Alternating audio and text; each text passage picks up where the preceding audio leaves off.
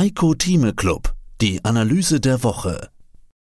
Den vollständigen Beitrag hören Sie als Clubmitglied heiko-thieme.club. Heiko Thieme, globaler Anlagestratege. Ja, und aus dem Börsenradiostudio begrüßt Sie Peter Heinrich. Heute ist Dienstag, 3. Januar 2023. Ja, und damit wünsche ich Ihnen, Ihnen allen, allen Clubmitgliedern ein gesundes und erfolgreiches 2023.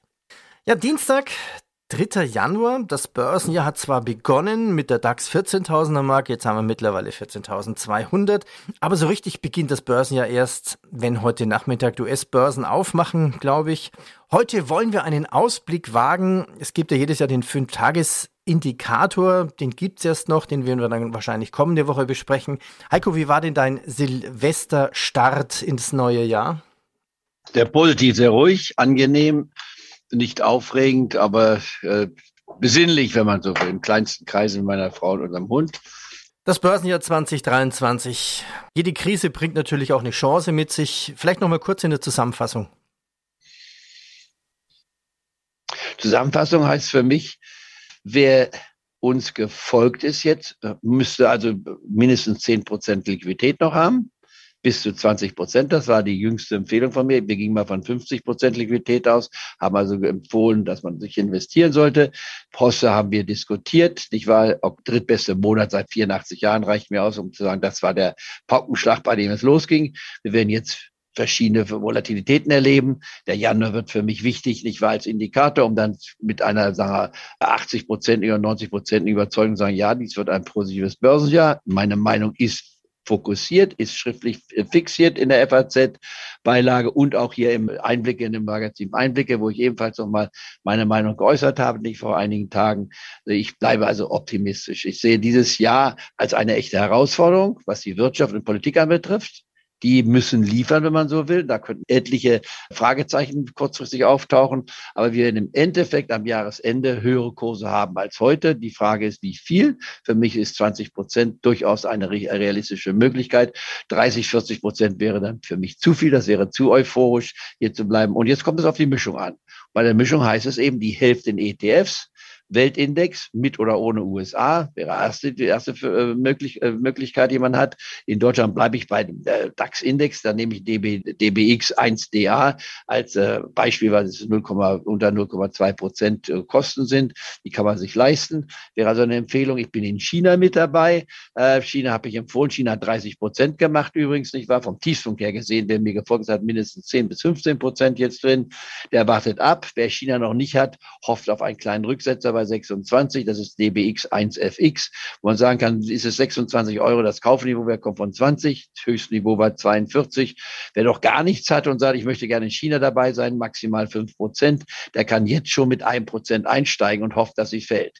Und ich glaube nicht, dass wir nochmal die 20-Euro-Marke sehen würden, aber dass sie vielleicht nochmal 10, 15 Prozent fällt, kann ich mir vorstellen, aber ich kann es nicht garantieren. Aber auch gar nichts zu haben, zu sagen, ach, hat er erwähnt, aber ich war nicht dabei, halte ich für falsch. Also wäre DBX 1FX für mich ein klarer Kauf hier mit einem Prozent.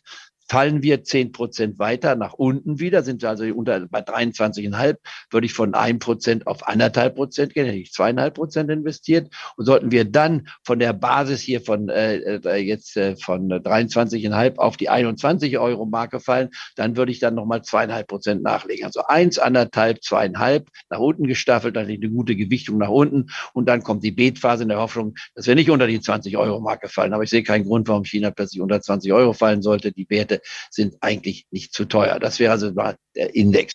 Japan bin ich nach wie vor dabei, habe ich immer wieder empfohlen. Ich war die japanische Börse, kann man ebenfalls nachvollziehen. Da würde ich jetzt hier unter 19 beim japanischen Index, bei, beim Nikkei-Index ebenfalls dabei sein, weil Japan gut aufgestellt ist. Bewertungsbasis relativ niedrig, wenn man so will. Kann man hier nehmen, das Symbol ist die DBX 0NJ.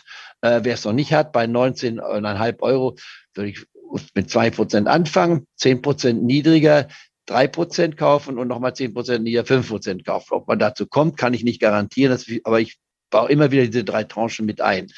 Äh, jetzt bei Japan, warum Japan? Japan ist eine veraltete Bevölkerung.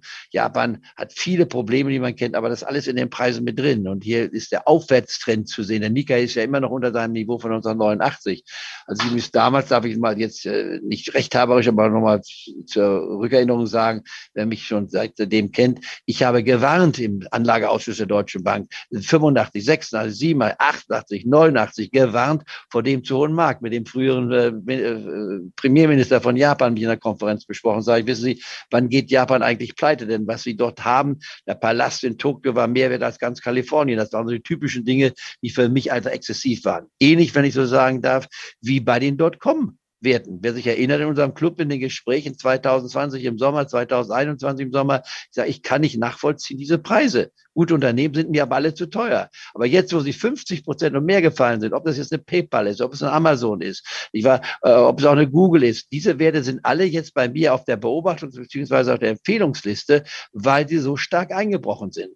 Und selbst ein Wert, den ich ja immer fast verneint habe, bis auf ganz wenig auf Tesla, ich habe die Tesla-Aktie zum Kauf empfohlen bei mir auf meiner Marktprognose. Nicht wahr? Da war sie hier bei 108 gewesen. Jetzt ist sie 70 Prozent gefallen. Kann sich jeder übrigens anschauen, äh, die 60 äh, Prozent gefallen. Also wenn man das Interview Sebastian Schick von Biallo, B-I-A-L-L-O, hier auf YouTube sich anschaut, das war im März, am 8. März, da wurde ich gefragt, wegen, äh, was ich bei Tesla machen würde, 60 bis 90 Prozent nieder, würde ich es mir wieder anschauen. Und genau jetzt, vor einer Woche, nicht wahr, hatte ich gesagt, für mich ist äh, das ein Kauf und da war sie bei 108 ging dann ganz temporär auf 99 zurück und war gestern noch heute wieder etwas zurückgekommen, von so 20 Prozent gestiegen in zwei, drei Tagen.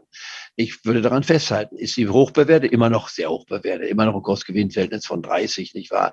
Das ist äh, jenseits von Gut und Böse im Vergleich zu VW, die im einstelligen Bereich ist, BMW und so weiter. Aber es fängt an, interessant zu werden. Hier kaufe ich mich in drei Tranchen ein. Die Abstände würde ich auf 20 Prozent ausweiten, nicht nur auf 15 Prozent. Also klar gesagt, bei 110 mal rund gesagt, die erste Tranche, zweite Tranche bei 90, nicht wahr? Die letzte Tranche bei 70 wäre bei mir dann die Tesla. Immer noch zu hoch, aber ich glaube, sie wird so, hat so ein gewissen Kult-Image noch. Was es aber beweist, und das ist das Interessante dabei, ist folgendes. Das Genie, was wir hatten in der jüngsten Zeit. Erstmal war es der Bezos, nicht wahr, von Amazon. 200 äh, plus Milliarden hatte er. Dann hatten wir jetzt also das Genie, nicht wahr, äh, Elon Musk. Hat in Sand gesetzt die, die Twitter-Sache. Äh, Elon Musk war der Mensch, der am schnellsten über 200 Milliarden verdient hat. Insgesamt hatte er 350 oder 335 Milliarden, reichste Mann der Welt. Und der erste Mensch, der gleichzeitig innerhalb von wenigen Monaten danach, nachdem er der reichste Mann der Welt wurde, hat er über 200 Milliarden verloren. Das ist in der Weltgeschichte noch nie passiert. Da sieht man auch, dass auch Genies nur mit Wasser kochen, keine Wunder erzeugen können. Und 200 Milliarden ist eine ganze Menge Geld, wenn man das verliert. Nicht? Weil erstmal ist zu gewinnen ist schon eine ganze Schwierigkeit, aber es gleichzeitig zu verlieren.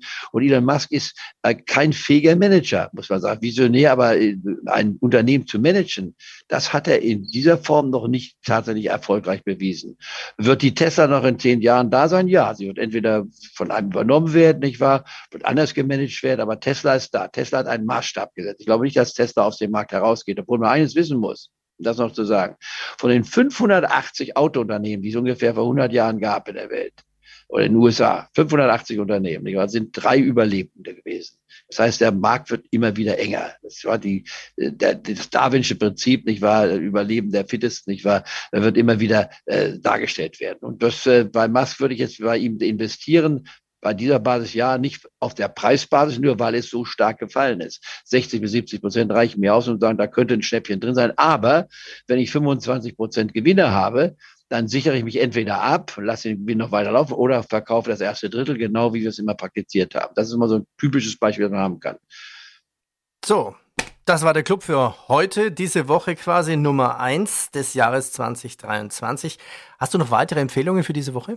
Ja, bin ich dir dankbar, dass er so offen lässt für uns, dass wir haben. Also die Zoom hatten wir empfohlen, das ist klar, haben wir gebracht. Die Meta-Aktie äh, ist bei 116, ich würde bei Meta sagen. Mehr dazu gibt's im Heiko Thieme Club. Heiko-Thieme.club Heiko Thieme spricht Klartext. Der Heiko Thieme Club.